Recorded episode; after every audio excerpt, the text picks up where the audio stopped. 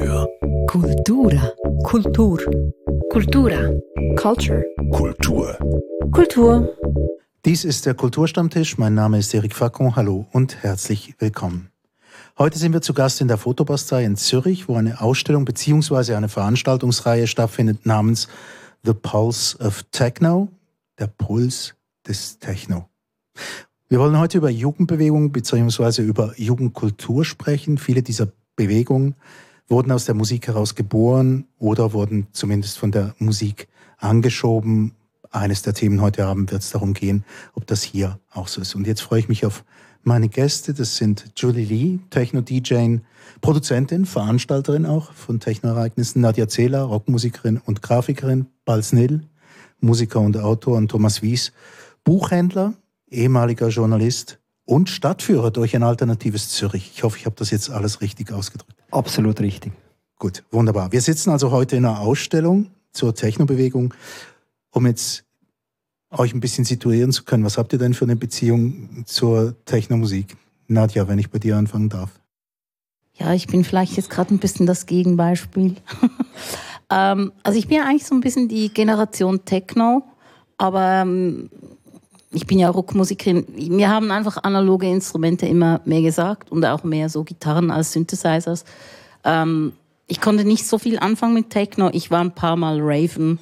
That's it. Bald? Ja, ich bin auch mehr der akustische Typ. Aber ich habe mal ein Stück gemacht, da habe ich mit einer Bassdrum gespielt und oben ein Keyboard und so einen Groove. Und das äh, haben wir aufgenommen und dann hat mir der Tontechniker gesagt, es sei so ein Raver ins Studio gekommen, habe das gehört, äh, gesagt, was ist das für eine Bassdrum? Das ist ja wahnsinnig. Ja, ist eine uralte Holz-Imperial-Bassdrum. also das ist mein Beitrag zu Techno. Das ist dein Beitrag zu Techno, äh, sogenannter Biotechno. Ja, wahrscheinlich, ja. Thomas? Ja, ich bin äh, halt wirklich ein Techno-Kind der frühen Stunde oder der, vielleicht der ersten Stunde. Ich habe äh, schon sehr früh Kraftwerk gehört. Kraftwerk gehört ja oder zählt zu den Bands, die man als am Ursprung des Technos situiert. Und äh, ja, ich bin dann weitergegangen äh, mit dieser elektronischen Musik und äh, Techno heißt es ja wirklich begonnen hat es dann irgendwann in den 90er Jahren. Aber ich habe diese ganze Vorphase schon, äh, schon mitgemacht. Eben äh, eigentlich Kraftwerk war, glaube ich, 78, also zwölf Jahre oder 13 äh, Jahre bevor der offizielle Urknall des Techno äh, kam, war ich eigentlich äh, mit dabei und dann halt für mich war, als Techno kam, dann das gar nicht mehr so etwas Besonderes. Es war einfach eine Weiterentwicklung der elektronischen Musik, die ich bis dahin gehört hatte. Hm, jetzt müssen wir mal Julie Lee noch ins Spiel bringen. Dir werde ich die gleiche Frage nicht stellen, was du für eine Beziehung zu Techno hast, weil ich habe dich ja schon vorgestellt als DJ und so weiter.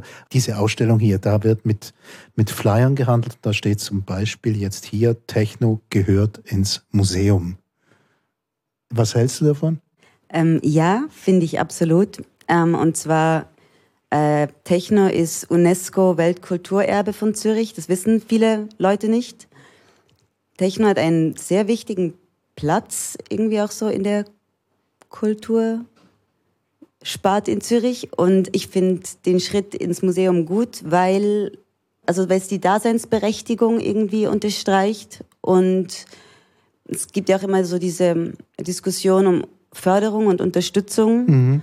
ähm, dass gewisse Institutionen ähm, viel mehr gefördert werden und andere überhaupt nicht. Und dass so ein Schritt allenfalls ähm, ja auch, auch so eine Förderungsberechtigung vielleicht nach sich zieht. Ja, vielleicht. genau. Mhm. So diese ähm, Institutionalisierung irgendwie, ja. Was haltet ihr davon? Ich gucke mal so in die Runde eben, also eine Jugendkultur, eine Jugendbewegung, die ins Museum kommt. Na, ich meine, das ist ein ironischer Titel, natürlich. Und Museum das tönt zuerst mal nach einem Grab, aber Museum ist auf der anderen Seite halt auch etwas wie ein Zoo, das etwas noch am Leben erhalten kann, das vielleicht sonst nicht weiter existieren könnte. Das ist vielleicht so eine Stufe der, ja, auf, ähm, irgendwie einen geschichtlichen Platz erobert zu haben. Das ist vielleicht so dieser Stempel, den mhm. man kriegt mit dem. Museum. Also und Zoo und Grab würde ich beides, also ich glaube nicht, dass er am Leben gehalten werden muss. Ähm, ich glaube, es ist sehr lebendig ähm, nach wie vor ähm, und Grab sowieso nicht. Ich denke auch, ist jetzt hier mehr so fast eine aufklärerische Funktion auch.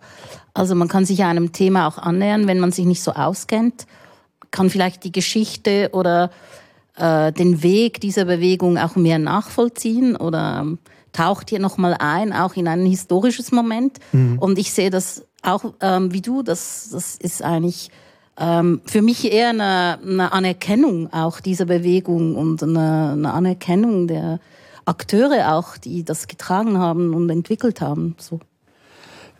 Ich glaube, ich würde jetzt sogar weitergehen, dass es ist nicht die erste Jugendbewegung, die im Museum landet. Also mhm. ich glaube, Punk habe ich auch schon im Museum gesehen. Ich habe die 80er immer wieder mal bin ich begegnet, also die Jugendbewegung der 80er im Museum vielleicht ist das auch äh, eine natürliche Entwicklung und eben eine, ich verstehe es auch eher als Würdigung eigentlich, wenn, wenn, äh, wenn das ins Museum kommt, nicht als äh, Deponie also, oder als, als das Ende der Tage oder so. Mhm. Aber jetzt gerade eine Punkbewegung hätte sich wahrscheinlich hätte sich vielleicht einfach anders, anders präsentiert im Museum. Ja. Also die Punkbewegung, die ich in London gesehen habe, im, in einer Ausstellung, die die war großartig. Also das war schrill und schräg und eben vielleicht ist das konformistischer hier, was hier gezeigt wird auf die Art und Weise. Eher ein Abbild, aber das ist schon, also Jugendbewegung im Museum ist, finde find ich nichts Abwegiges. Die Jugendkultur und das Museum. Es gibt ganz viele Leute, die lesen aber das trotzdem als, als, als Gegensatz an und für sich. Weil Jugendkultur, das hat etwas von einer Subkultur und die gehört gar nicht so an die große Masse raus, oder nicht? Oder ist das schon beim Techno schon mit inbehalten, dass das einfach große Massen anzieht? Ich habe jetzt gerade überlegt, ob ich Techno als Jugendkultur bezeichnen würde, weil okay. ich es sehr ähm, generationenübergreifend empfinde. Also, Inzwischen schon, ja. Mhm. Ja. Ich weiß nicht, wie es in den 80er Jahren war, 90er Jahren. Da war ich noch nicht so viel an Raves, aber ähm, ich, ich erlebe selten ein so ähm, altes, diverses Publikum wie an Raves. Kommt natürlich darauf an, wo man, wo man hingeht, aber ja, also ich, wenn, die, wenn, es um die Kommerzialisierung geht, oder mhm. was du auch ansprichst, wenn ich das richtig verstanden habe, finde ich, ist, also ich kann jetzt das nur aus Zürcher Perspektive sagen, in Zürich wurde der Techno extrem früh kommerzialisiert. Also ich glaube, 1992 war die erste Street Parade und, 19, oder, und 1992 war die erste Energy Party. Die erste war, glaube ich, noch klein mit 6500 Leuten. Die zweite mhm. hatte. Schon mal eine ganze Menge. Die zweite hatte bereits 20.000 Leute, oder? Im Hallenstadion, wenn, mir das, wenn ich mich recht erinnere. Das, das geht gar nicht ohne Kommerzialisierung, oder?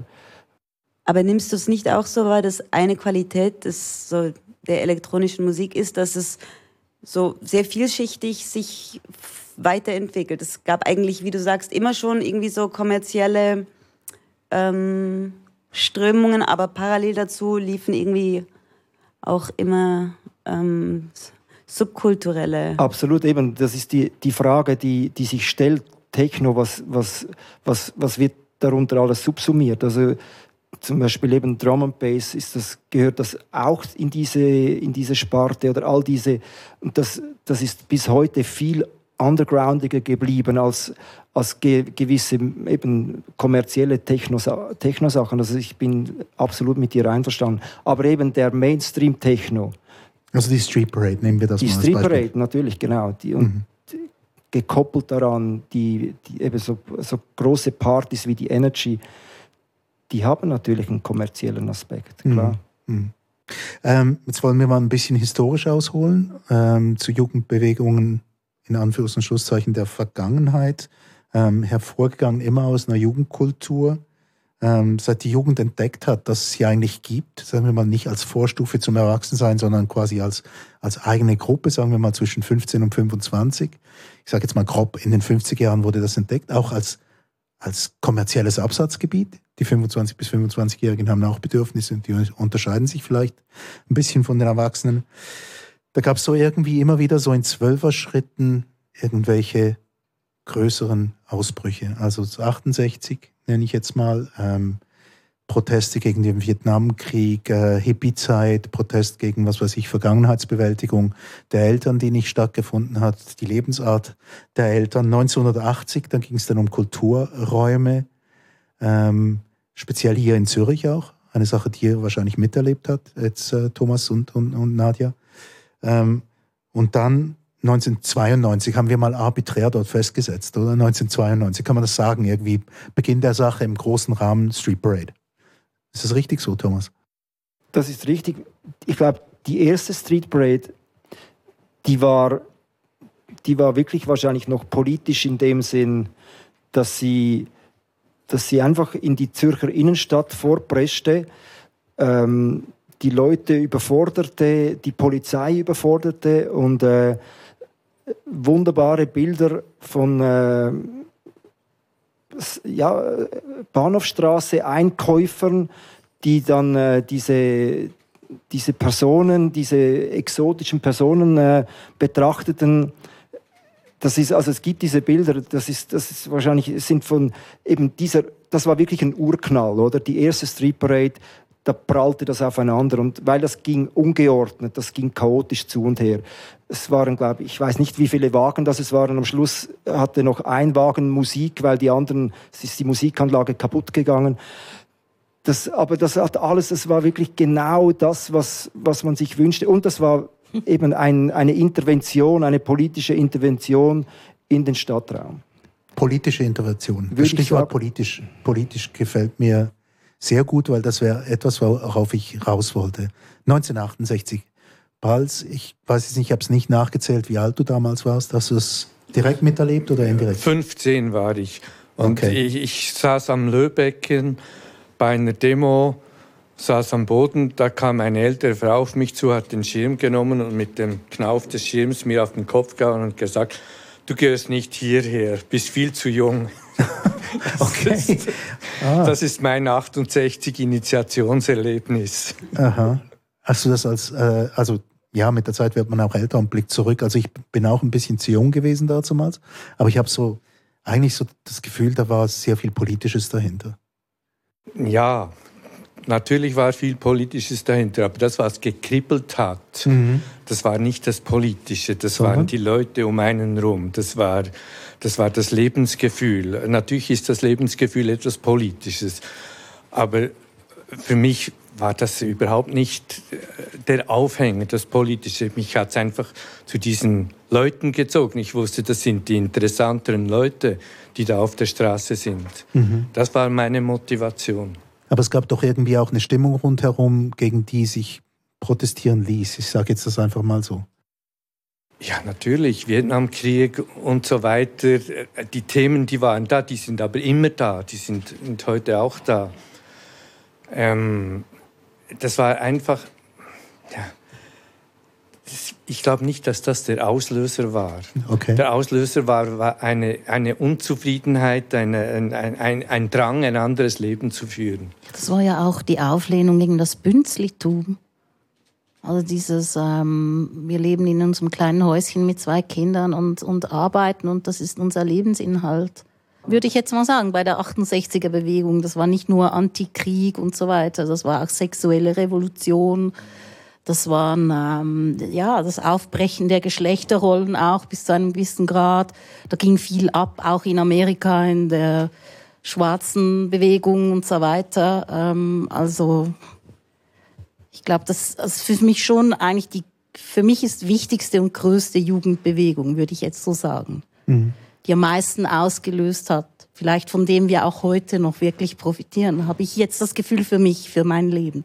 Ja, wir kommen nachher mal drauf zurück, ob das vielleicht für die anderen auch etwas bedeutet hat. Jetzt 1980 mhm. würde mich interessieren. Ähm, Thomas und Nadja, hab, wie direkt habt ihr das miterlebt und wie habt ihr das erlebt? Also ich kann da nicht so viel dazu sagen, weil ich war neun Jahre alt. Mhm. Meine Mutter hat Schwierig. jeweils gesagt, heute gehen wir nicht in die Stadt, weil da, da datscht und klopft es Okay. Also das ist mein Bezug zu den 80ern eigentlich. Nachher mhm. hing ich einfach in der Roten Fabrik ab, was ja ein bisschen ein Ergebnis auch war aus dieser Bewegung. Genau. Und das hat mir einfach sehr gut zugesagt dort so.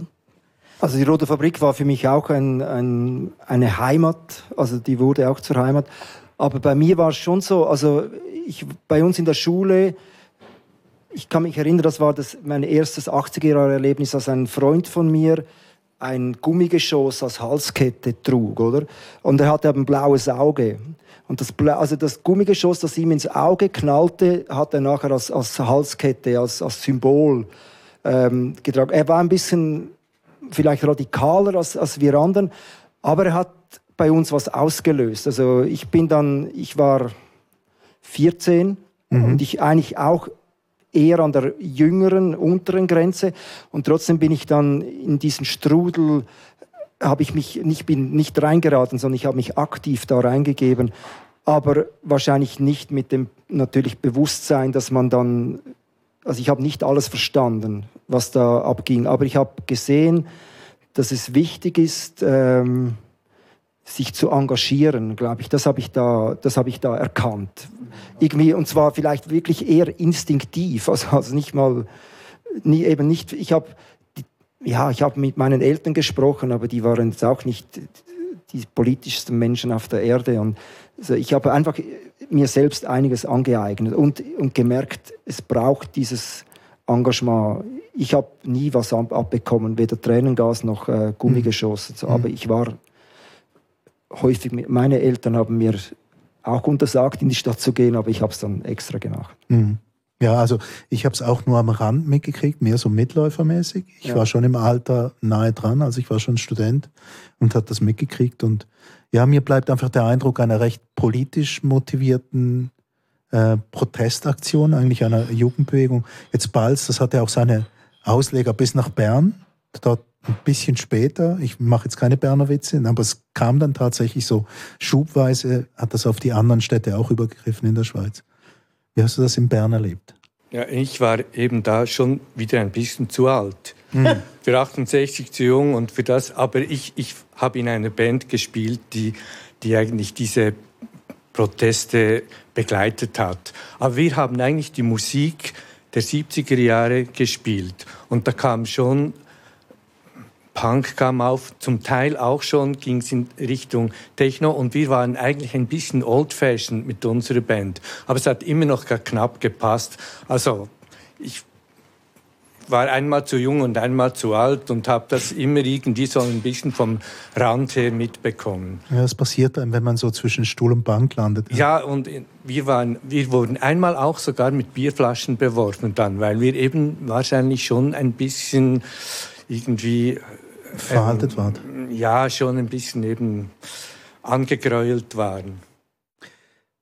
Ähm, Julie, wie kommt dir das vor, wenn du das hörst aus vergangenen Zeiten? Also es war ja irgendwie wie, wie eine Auseinandersetzung mit auch mit der Elterngeneration. Ich glaube, das kann man von beiden diesen großen, von der 68er und der 80er behaupten. Ähm, ich ich habe mich gefragt, so, ähm, so wo, also ob Protest fehlt, ob es Protest bräuchte jetzt auch irgendwie in Hinblick auf dieses Gespräch und mich gefragt, so, wo bleibt Protest oder wogegen würde man protestieren? Und ich habe mir dann auch gedacht, die Welt ist momentan so laut und so schnell und so schrill, dass ich wie so das Gefühl habe, Lärm ist gerade keine Form des Protests oder so. Also, mhm. ja. Es würde mich doch wundern, eben die Empfindung. Ist, ist denn technopolitisch? Du hast vorhin so behauptet. Also ich kann noch, mir ist noch ein Beispiel in den Sinn gekommen, das ich vielleicht noch rasch sagen darf. AJZ, Autonomes Jugendzentrum, mhm. war am Karparkplatz und zwei, 300 Meter davon entfernt war das Pasadena, das war die Teenager-Disco von Zürich, wo die Italo-Popper, also auch schon zu Disco-Musik rumhüpften. Und diese Welten sind aufeinandergeprallt, indem dass die Aktivisten des AJZs die, die Töffli, die Ciao-Töffli dieser Popper kaputt machten. Jedes Mal wieder, oder? Also, und das ist, das war, ich weiß auch nicht, was, wie das zu deuten war, aber ich, ich habe das mitbekommen, weil ich war eben dann nicht im AJZ, sondern ich war eher einer der Disco-Popper in dieser, in dieser Pasadena-Disco. Und es wurde, es gab dann einen wirklich dramatischen Übergriff, dass ein junges Mädchen gekleidet äh, für den Ausgang, wurde ins AJZ wie entführt und wurde ähm, da wirklich, also ich weiß nicht, angepöbelt, Kleider zerrissen und sie kam dann ja, also schwer traumatisiert wieder zurück, oder? Mhm. Und, und das sind so Erlebnisse, die mir geblieben sind wegen politisch, ich, es, es, war politisch, aber ich kann das jetzt, ich, ist mir einfach in den Sinn gekommen, dieses Erlebnis, das hat mich auch irgendwie geprägt. Ich war dann eben plötzlich, ich war in beiden Welten ein bisschen zu Hause, aber zu jung für, für das AJZ. Oder? Mhm, also zu, zu jung quasi für die radikale Version. Zu jung für die radikale und die andere Welt war, ich meine, das war wirklich ein Affront auch für die, für, für die AJZ-Gänger. Diese rausgeputzten jungen Girls und Boys, die nur Tanzen und Musik und Oberflächlichkeit im Kopf hatten, oder? Mhm. Tanz und Oberflächlichkeiten. Ja, das ist also ich, ich, ähm, ich glaube schon, dass so diese eskapistische Perspektive auf Techno irgendwie schon auch legitim ist. Ich, ne, ich erlebe Techno, es gibt ja 101 irgendwie Blickweisen. Ähm, meine ist, dass ich würde nicht sagen unpolitisch, aber dass so ein, dass eine, eine äh, Qualität dieser Musik ist, dass sie ähm, eine verbindende Komponente hat, auch mh, mm, zwischen unterschiedlichen Standpunkten. Also was ich vorher über, über irgendwie die Diversität, was das Alter betreffend an Raves gesagt habe, kann ich irgendwie auch wiederholen dass ich oft überrascht bin, wenn ich so den Raum schaue und denke, es gibt wenig Situationen, in denen so unterschiedliche Menschen in einem Raum wären. Jetzt auch aus, inwie inwiefern ich das auch beurteilen kann, aber auch aus politischen Ecken oder aus. Ja, das Wort eskapistisch, das gefällt mir, weil zu, zu meiner Zeit die, die wirklich linken politischen Protestler, die haben zum Beispiel den Hippies vorgeworfen, sie seien eskapistisch. Und ich kam da in einen Zwiespalt. Ich, ich denke, Eskapismus hat eben auch etwas ganz grundlegend Politisches, aber es ist nicht, es ist nicht zielgerichtet. Das Eskapistische ist mal ein, ein Bedürfnis, mal rauszukommen aus, aus diesen Zwängen, aus dieser Welt. Und das finde ich etwas absolut Legitimes und ich würde das jederzeit verteidigen. Ist es das, was du gemeint hast, mit, mit, mit irgendwie der Lärm der Welt ist schon so groß? Ja, dass ich, dass ich so wie denke, dass es ähm, vielleicht auch jetzt so im, im Verlauf der Zeit plötzlich eine andere Qualität gewonnen hat, dass sich Leute physisch in einem Raum treffen, zu sehr repetitiver Musik sich bewegen und ähm, das ist ja auch was, was so dem Zeitgeist irgendwie entgegenspricht, wo alles so sehr schnell ist, wo man 30 Sekunden Videos äh, konsumiert, weil alles andere irgendwie die Aufmerksamkeit verliert. Und in der elektronischen Musik ähm, sind die Stücke irgendwie zwischen sechs und zwölf Minuten. Ähm, sehr repetitiv. Also, dass das schon wieder was irgendwie, was, was Anti-mäßiges hat. Archaisch, das hat was ganz Archaisches. Das ist eigentlich eine ganz alte Geschichte, die repetitive Musik, die ganz lange gespielt wird, die eine Trance erzeugt.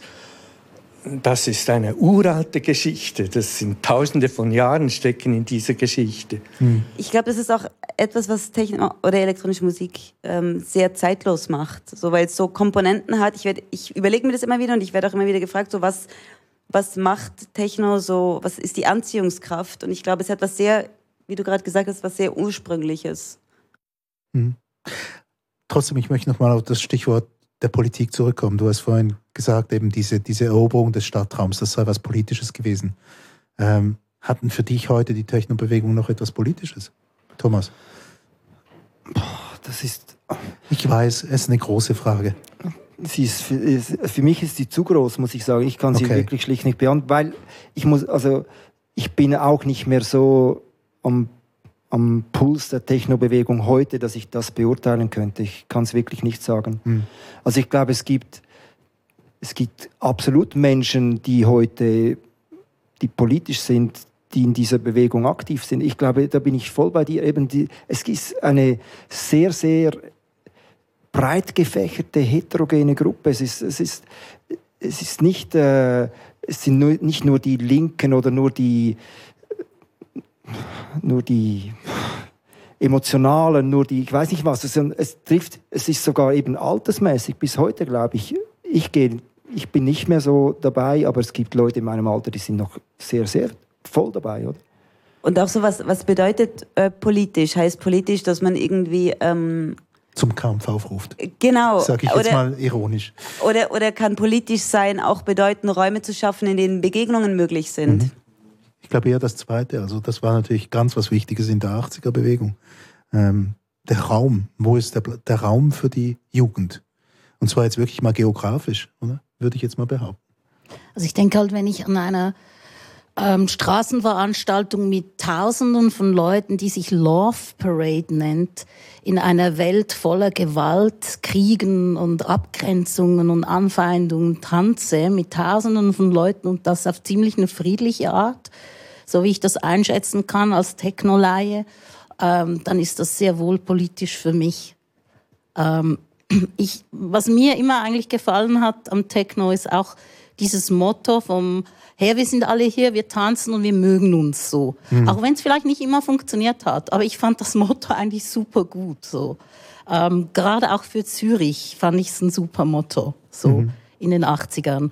Ähm, und ja, und auch das, das rituelle Zusammensein, also dieses Ritual vom zusammen eine Nacht durchtanzen, so.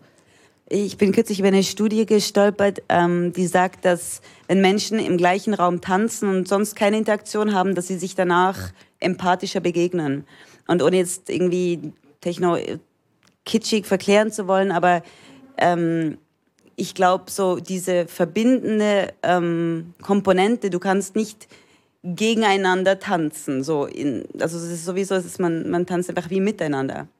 Zumindest ja, beim Punk gab es schon ein Gegen Gegeneinander tanzen. Das gab es ja wohl, wenn man sich daran erinnert, wie die Leute sich manchmal auf der Tanzfläche begegnet sind. Ähm, was mir eigentlich einfällt, ist die Technobewegung eigentlich auch, Thomas, das ist vielleicht eine Frage für dich, ist die auch aus dem anderen hervorgewachsen? Weil Farbkleckse wie, wie, wie, wie die Street Parade oder Love Parade oder wie sie dann heißt, das gab es vorher nicht allzu viel. Vor der Jugendbewegung von 1980. Hm, nein, meines Wissens gab es das nicht, nein. Aber es gab, ich glaube, eben diese, gro diese große Bewegung, die gab es, was es gab, es, sind, es gab so, und das war für uns damals auch wichtig, das ist dann vielleicht eher wieder Jugendbewegung, da lief aber auch Techno, das Tanzverbot an, an Feiertagen, das war für uns ein, etwas vom Größten überhaupt, weil als das aufgehoben wurde, war das eine, das hat die Welt nicht verbessert, sondern verschlechtert, weil das war diese an Ostern gab es für uns nichts Größeres als wir gingen von illegaler Party zu illegaler Party und die Polizei kam immer so eine Stunde später und das war wirklich so ein Räuber- und Polispiel, oder? Und wir haben dann mit den Polizisten sogar gejuckst und gesagt, also bis zur nächsten Party, ihr, ihr werdet sie schon finden irgendwo. Und das war das ganze Wochenende, gab es nichts anderes. Und das war eine, eine Bewegung, auch so ein, ein Miteinander, ein, ein, von, egal was man beruflich machte, wo man herkam, aus welchem Kanton, wie alt man war, völlig egal diese, diese gemeinsame Dynamik, auch das, es war ein Abenteuer, oder? Und ich glaube, das war für uns so die Bewegung, die, das, Auf, dass, dass das aufgehoben wurde und dass dann die Street Parade kam später. Die erste Street Parade war noch eigentlich in diesem Sinn. Mhm. Und nachher hat es hat es gesprengt. Oder? Aber eben, das, das geht ja auf das raus, was ich eigentlich so ergründen will. Eben verbotene Früchte schmecken am süßesten. Und plötzlich landet dann diese Bewegung im Museum. Da sehe ich ein bisschen so einen Gegensatz, ja. oder? Also ich, ich verstehe den Impetus, dass man sagt, irgendwas Illegales, ah, so leicht Illegales, ähm, das hat seine Attraktivität. Ja, und plötzlich landet es halt im Museum, wird dann irgendwie, vielleicht dann so einen öffentlichen Anstrich der Anerkennung. Ja, ich kann dir da, ich würde gern widersprechen, ich kann es nicht. Also aber ich glaube, das Museum ist ja nicht das Problem, sondern es ist ja, ähm, wenn halt eine Subkultur kommerzialisiert wird, dann gibt es plötzlich einfach eine ähm, Masse von Menschen, die irgendwie ein bisschen, sage ich mal, am Phänomen schnuppern und dann gehen sie wieder irgendwie in ihr normales Leben zurück. Also es wird dann halt mehr so wie ein Event, oder? Eben so ein XX-Large-Event vielleicht. Das zieht dann wahnsinnig viele Leute an, die sich aber ja nicht ähm, vertieft mit der Kultur beschäftigen oder die das vielleicht auch gar nicht aufsagen. Die haben einfach dann Spaß einen Tag oder so. Mhm.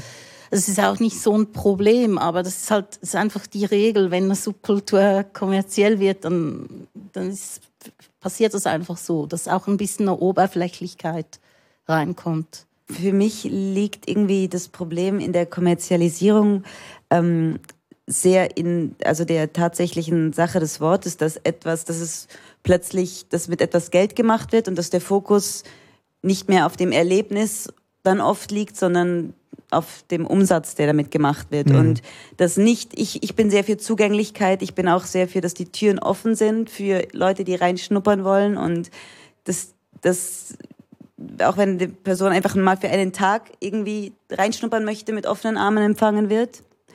Ähm, das ist was, was ich irgendwie sehr vertrete oder glaube. Ich glaube, das Problem ist eben, wenn es kommerzialisiert wird, wenn wenn wenn es um Geld geht. Mhm. Das aber das ist ja das ist ja nicht nur eine, beim, beim Techno passiert so. Das genau, ist bei ganz vielen anderen musikalischen Strömungen eben auch passiert, oder?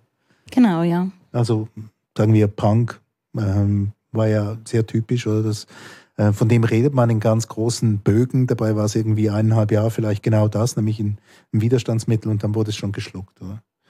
Aber Techno ist nicht per se nur ein Widerstandsmittel. Eben, ja. Das habe ich schon verstanden. Was mich, was mich noch interessieren würde, ist ähm, einfach dieser Punkt, den du angesprochen hast, Thomas, das, das Heterogene an dieser der ganzen Bewegung. Ist man heutzutage ganz, ganz natürlicherweise heterogener? Ist das vielleicht etwas, was früher wussten wir ja relativ schnell mal, wer der Gegner ist, oder? Es war vielleicht einfacher, denke ich mir bald. Ähm, wir wussten, wer die Gegner sind. Das ist heutzutage gar nicht mehr so richtig so einfach festzustellen, oder? Das ist schwierig festzustellen. Ich bin noch an etwas hängen geblieben, an einem Gedanken über das Politische. Ich finde, ich komme darauf zu unterscheiden zwischen einem politischen Impuls mhm und der politischen Arbeit. Und das ist etwas ziemlich Unterschiedliches. Es, ja. Und es gibt Bewegungen, die sind politische Impulse und die sind nicht gerichtet in eine bestimmte Richtung, aber die entstehen aus einem Bedürfnis und die, die haben was Utopisches, das aber nicht wirklich formuliert werden kann. Das ist der Impuls. Und dann gibt es die politische Arbeit und das ist halt einfach Knochenarbeit. Das ist Knochenarbeit. ich will das überhaupt nicht verachten, aber man muss es vielleicht auseinanderhalten. Mhm. Das, und ein Impuls, der kann sich nicht einfach erhalten als Impuls. Der, der hat seine Momente, wo, wo, wo etwas aufbricht und dann bricht es halt vielleicht wieder zusammen und dann kommt der nächste Impuls. Aber ich denke eben genau diese politischen Impulse schieben ja dann vielleicht auch die politische Arbeit an, oder? Genau. Also daraus kann politische Arbeit entstehen, so. Ja, genau. Aber man muss nicht von den Impulsen erwarten, dass sie die Welt. Neu organisieren. sie können sie verändern durch den Impuls, aber sie können die Welt nicht neu organisieren. Und sie entstehen innerhalb der Strukturen, die eben da sind. Und was sind unsere Strukturen? Der Markt und die Kommerzialisierung, die, das ist zwangsläufig, dass die passiert. Und dann wird sie wieder unterlaufen vielleicht durch, durch, neue, durch eine neue Bewegung. Also wir waren ja irgendwie bei den, bei den Ausläufern dieser Hippie-Bewegung, sind wir zwei wenigstens groß geworden. Und damals hatte man schon das Gefühl, man könnte jetzt die Welt ändern und die würde sich dann auch ändern. Ja, und sie hat sich nicht so geändert, wie ich ja. gehofft habe. Ja. ja. das hat sie nicht getan. Aber dazu mal, also eben um das, auf das Stichwort heterogen zurückzukommen. Ich habe wirklich das Gefühl, früher war es einfacher zu merken, wo deine Feinde sitzen. Also es ist auch so, es gab ja ab 1996 gab es dann eine Gegenparade, oder? Dann fand die das erste Mal, also eine Gegenstreet Parade, die hieß, ich weiß es nicht, ich weiß nicht, was der offizielle Name war, die hat eine andere Route genommen, das war, das war, das war dann wirklich wieder viel näher an der ursprünglichen ersten Street Parade mit nicht durchdesignten Wagen, nicht äh, gestylten Tänzerinnen und Tänzern. Es war, aber die hat kaum Zulauf gehabt, oder? Eben, also, ich wollte gerade fragen, wie viele Leute hat es im Vergleich zu anderen? Ja, Eben. paar hundert. Hm. Aber es war viel mehr, es war viel lockerer, es war, es war keine Zwangsinszenierung auf dem, weil auf den, auf den Love Mobiles kann man ja, musste man zum Teil Tickets kaufen oder, oder eben gute Beziehungen haben, dass man da überhaupt hochkam. Das war da bei dieser Gegenparade natürlich anders. Oder? Mhm. Und auch die, eigentlich die Lettergy Party in der Roten Fabrik, das ist auch eigentlich entstanden als Idee Gegenveranstaltung zur Energy oder auch deshalb der Name. Und, und das, natürlich ist das auch, es hat auch Eintritt gekostet, aber die, das Ticket, und es lief auch elektronische Musik, es lief auch Techno, aber es war wie, äh, die, die Musik war viel breiter angelegt. Es, war, es waren Live-Bands auch dabei. Ähm, es war das, stets das spannendere Programm eigentlich als, als an, der, äh, an der Energy, würde ich jetzt als weniger kommerziell. Also das war ist natürlich sehr subjektiv meine Meinung. Aber das ist eben, es ist ein Gegenprogramm entstanden. Man hat, du hast es Feind genannt, man hat seinen Feind schon gekannt, aber das es war, es ist, Feind ist natürlich das falsche Wort, weil es ist. Äh ja, gut, okay. Also man hat, man hat gewusst, wer mit einem nicht so einig ist, sagen wir mal so. Äh, anfangs von den 70er Jahren war das relativ klar, oder? Wer sind die Bünzli, wer sind die anderen? Genau. Ähm, und jetzt ist, sind wir in der Heterogenität gelandet wo ist denn die Protestbewegung, gegen was soll sie denn protestieren? Du hast die Frage mal angezogen. Bist denn du zum Ergebnis gekommen, Julie? Braucht es wieder mal so eine Jugendbewegung? Ich habe es eingangs gesagt, immer in diesen zwölf Schritten ging es vorwärts. 2004 weiß ich jetzt nicht, was ich da platzieren müsste. Dann wäre es wieder 2016. Ähm, also ich ich habe mich das irgendwie gefragt und ich, ich habe das Gefühl, dass manchmal ein bisschen mehr Konfrontation, aber oft so ähm, jetzt gar nicht so in ganz sich komplementär gegenüberstehenden Lagern, sondern dass teilweise so die Diskussion ein bisschen passiv-aggressiv geworden ist. Mhm. Also ich manchmal das Gefühl habe, es wäre gut, wenn man sich mal wieder anschreien würde. Aber ähm, ja, das, also ich, was ich sehr oft in letzter Zeit höre in so ähm, Diskursen, ist so, aber das ist mir jetzt zu blöd, ich habe keine Lust darüber zu diskutieren und dann geht man zurück in seine Bubble und dort klopft man sich gegenseitig auf die Schulter, weil man irgendwie der gleichen Meinung ist und dass ich manchmal so das Gefühl habe, irgendwie, ja. Aber sprichst du jetzt von Jugendlichen, weil wir über Jugendkultur sprechen oder mhm. von Erwachsenen? Ja, also ja. Jugendlichen. Auch von Jugendlichen. So. Ja. Anfang 20 ist das noch Jugendliche. Ja, schon. Waren denn die Bubbles einfach größer? Äh Früher, früher, sag ich mal, ich situiere es jetzt mal irgendwie in den 80er, 90er Jahren, waren die Bubbles einfach größer, weil es gar nicht so heterogen war, weil das Angebot noch nicht so riesig war. Weiß es nicht. Also ich habe als Vorbereitung aufs Gespräch hat es mich ähm, wundergenommen. Ähm, also ich habe Jugendliche befragt, mhm. ähm, ob sie in einer Bewegung sind im Moment oder wo sie sich verorten, jugendbewegungsmäßig. Und die Antworten haben sich schon ein bisschen geähnelt. Also ich glaube, ähm, es hat sich einfach alles so wahnsinnig diversifiziert. Also ich habe mir das mal so wie notiert oder ein paar aktuelle Bewegungen. Twerk, Rap, äh, Beauty Gurus, Hipster, Fixie, Antifa, Metal, Cosplay, Demos, äh, Graffiti, Hardcore, Hip-Hop, Indie, LAN Gaming, Parkour, Punk, Rollenspiele, Skate, Skinheads und so weiter und so fort. Es gibt einfach wahrscheinlich vielleicht aktuell 200 solche Bewegungen, vielleicht noch mehr. Und was so allgemein gesagt wurde, ist, es findet wirklich schon vieles auch online statt. Und die Communities bilden sich online.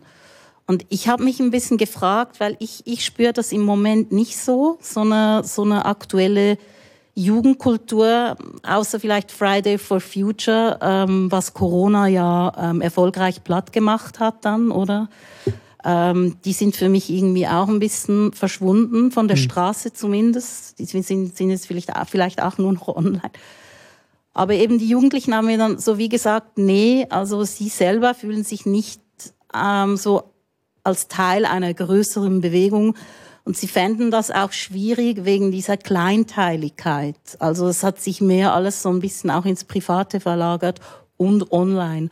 Und online haben sie dann ihre Communities, aber daraus werden nicht so Bewegungen, die so sichtbar werden für dich und mich, mhm. denke ich jetzt mal. Mhm. Vielleicht sie unter sich, also das wäre jetzt etwas, was hat mich auch noch interessiert, ist, ähm, inwiefern kriegen wir das jetzt als 50-Jährige mit, oder? Ja, das ist eine gute Frage. Wahrscheinlich die Gaming-Szene zum Beispiel, die kriege ich halt nun mal einfach nicht mit. Mhm. Also ich habe einfach keine Chance.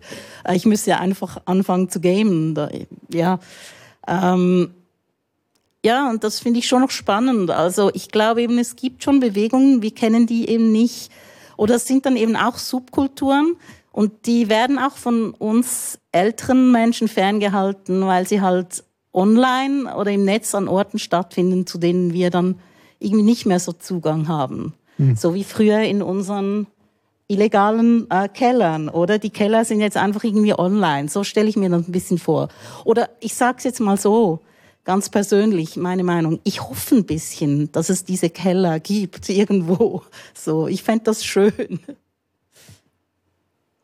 Also, ähm, was du jetzt vorher gerade gesagt hast, so mit diesen ganzen ähm, Bubbles, ich nehme das auch wahr und dass es sich immer mehr segmentiert, also dass sich dann quasi die Zellen dann auch noch intern teilen. Ein, Beispiel jetzt so aus der wie ich äh, die Clubsituation wahrnehme, als ich angefangen habe in Zürich zu spielen, war es noch so, dass ähm, viel irgendwie Leute aus den einen Clubs auch in den anderen gespielt haben, also auch zum Beispiel die InhaberInnen aus dem einen Club haben auch im anderen Club gespielt. Und dass sich das irgendwie immer mehr ähm, unterteilt, dass die einen auch nicht mehr dorthin gehen und sagen so, äh, nee, da würde ich jetzt nie hingehen. Dann frage ich, wann warst du das letzte Mal dort? Ja, vor sechs Jahren. Einfach, dass, dass es sich auch innerhalb einer schon bereits doch irgendwie sehr überschaubaren Bubble dann wieder unterteilt und mhm. dass das eher zunehmend ist.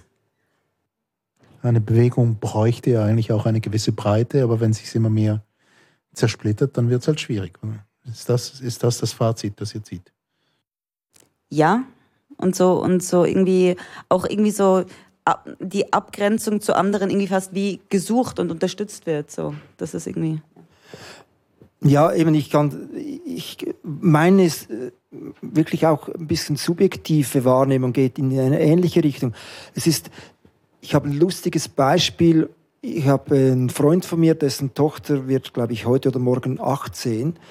Und, und da habe ich gefragt, Party, was macht sie für eine Party? Und sie macht eine Party, sie machen sie spielen zu Hause, also sie, einfach so Quartett und, und, und Gesellschaftsspiele. So. Gesellschaftsspiele, mhm. einen Abend lang und, und er hat gesagt, vielleicht trinken sie eine Flasche Rosé dazu und äh, das wäre aber wahrscheinlich schon eher ähm, sehr ja, verwegen oder wie? Sehr verwegen und ich habe gestaunt, weil ich habe gedacht, also als ich 18 wurde, ich, ich zum Glück erinnere eben, das ist wie früher. Äh, Erinnerst du dich nicht mehr? Ich erinnere mich nicht mehr, weil das okay. ist wie die, der Dachkantine-Spruch, oder wer sich an die Dach Zeit in der Dachkantine erinnert, war nie dort, oder? Genau, ist, genau. Beim, Früher galt das für die 68. Ja, genau, das, ist, das wiederholt sich ja auch.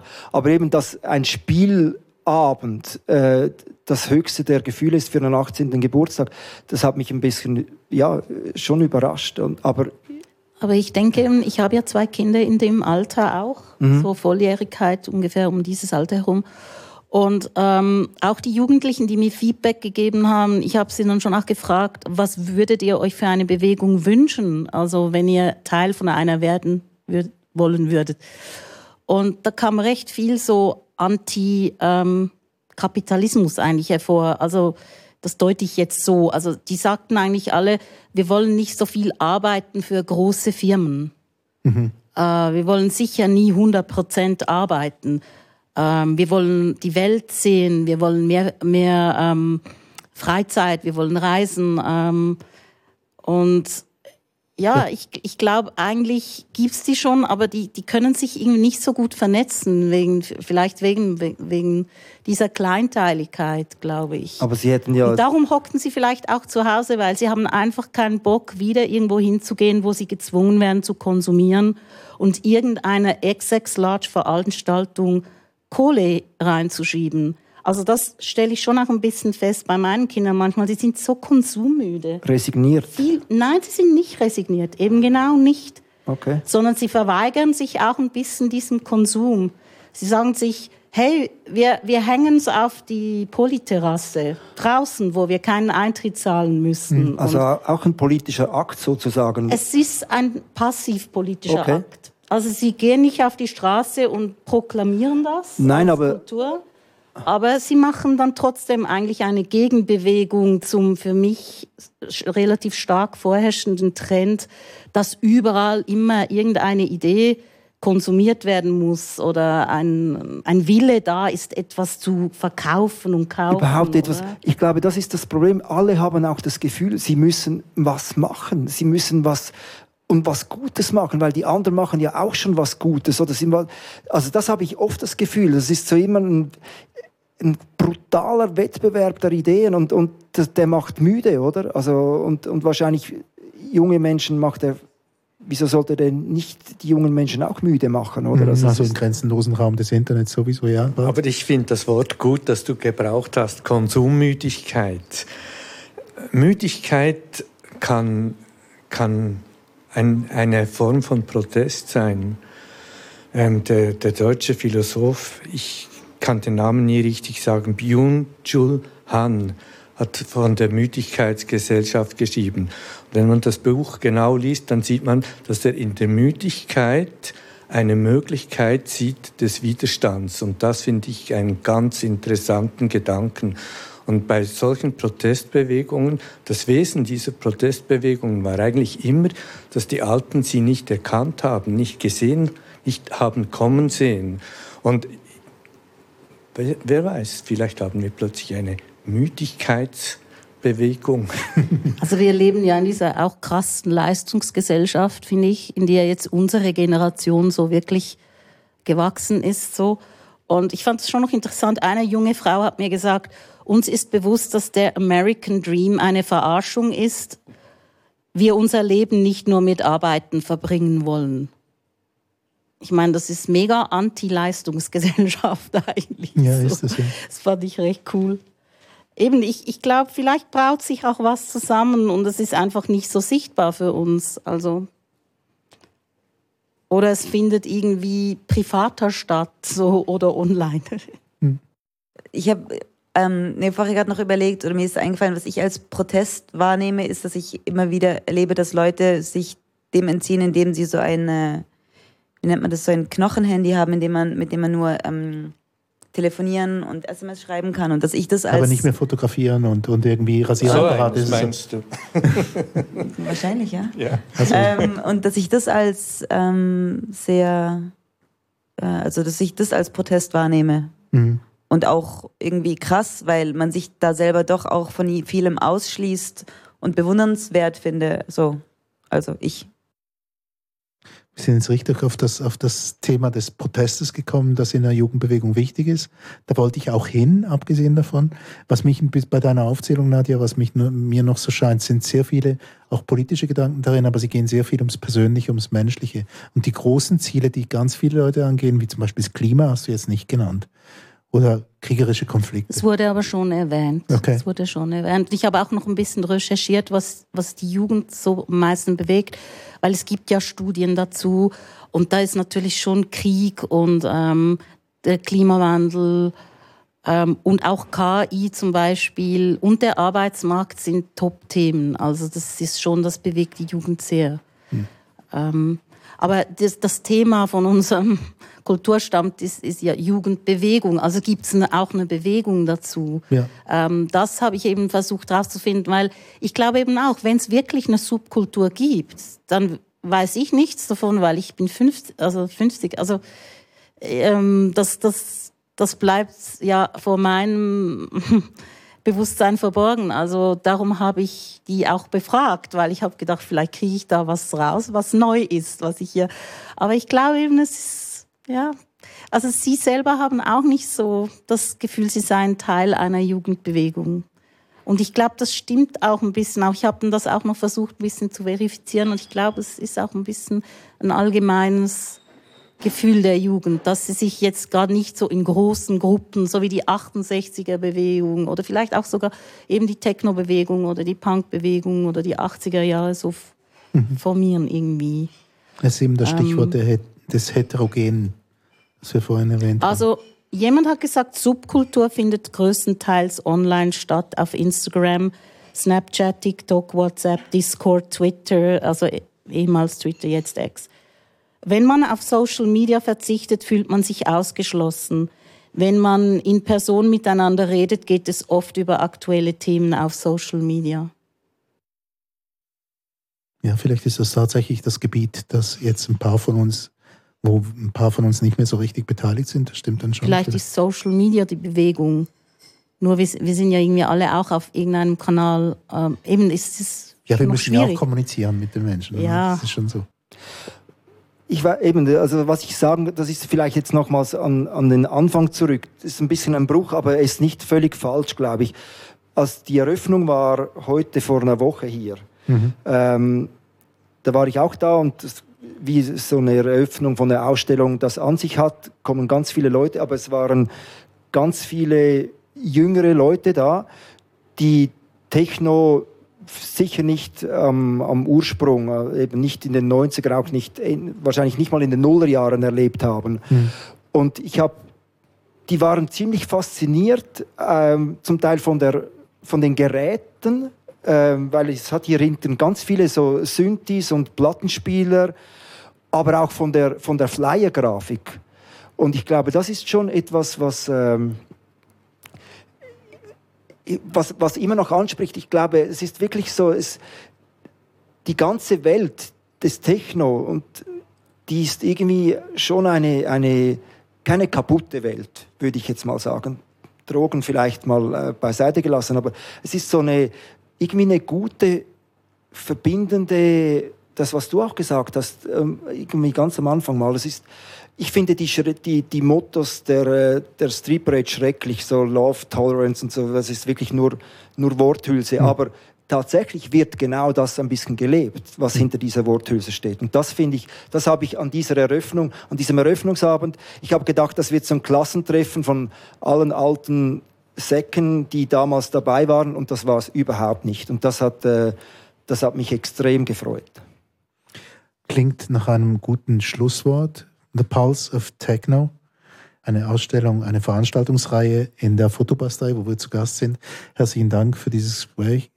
Herzlichen Dank für dieses Gespräch, Julie Lee, Nadia Zehler, Balz Nil und Thomas Wies. Mein Name ist Erik Facon. Dies war der Kulturstammtisch. Und wenn Sie mehr darüber wissen möchten, es gibt eine Homepage, die heißt kulturstammtisch.ch und sonst bei Fragen und Anmerkungen ein Mail an info at kulturstammtisch.ch.